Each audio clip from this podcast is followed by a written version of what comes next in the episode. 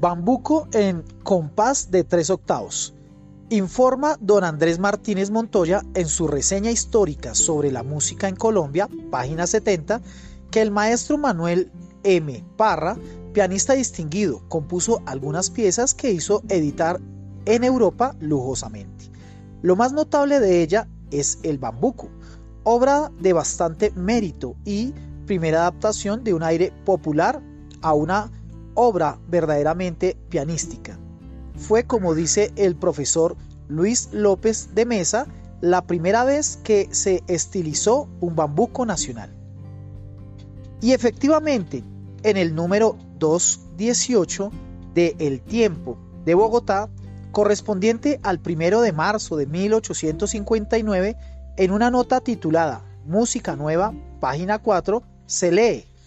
Acaban de llegar unos pocos ejemplares de las siguientes composiciones para piano por Manuel María Párraga. El bambuco, aires nacionales variados, todos en edición alemana de Lems Mue Elegante. La obra en cuestión se anunció en otros periódicos bogotanos de la misma época, con algunas pequeñas variaciones.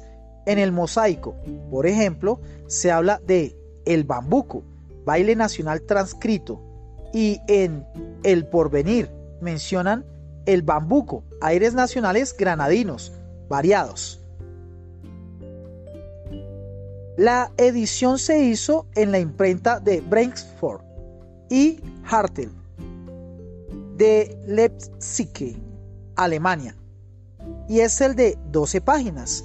Su título exacto es El bambuco, aires nacionales neogranadinos variados para el piano, op 14 por Manuel M.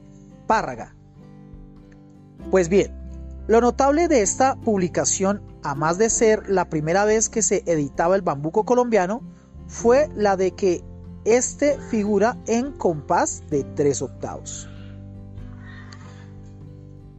Esta medida fue criticada acervadamente por el maestro Daniel Zamudio G en el año de 1936 en su El Folclor Nacional en Colombia allí, página 22, se lee sobre este bambuco de Párraga que la pieza es una especie de fantasía para piano escrita en compás de tres octavos.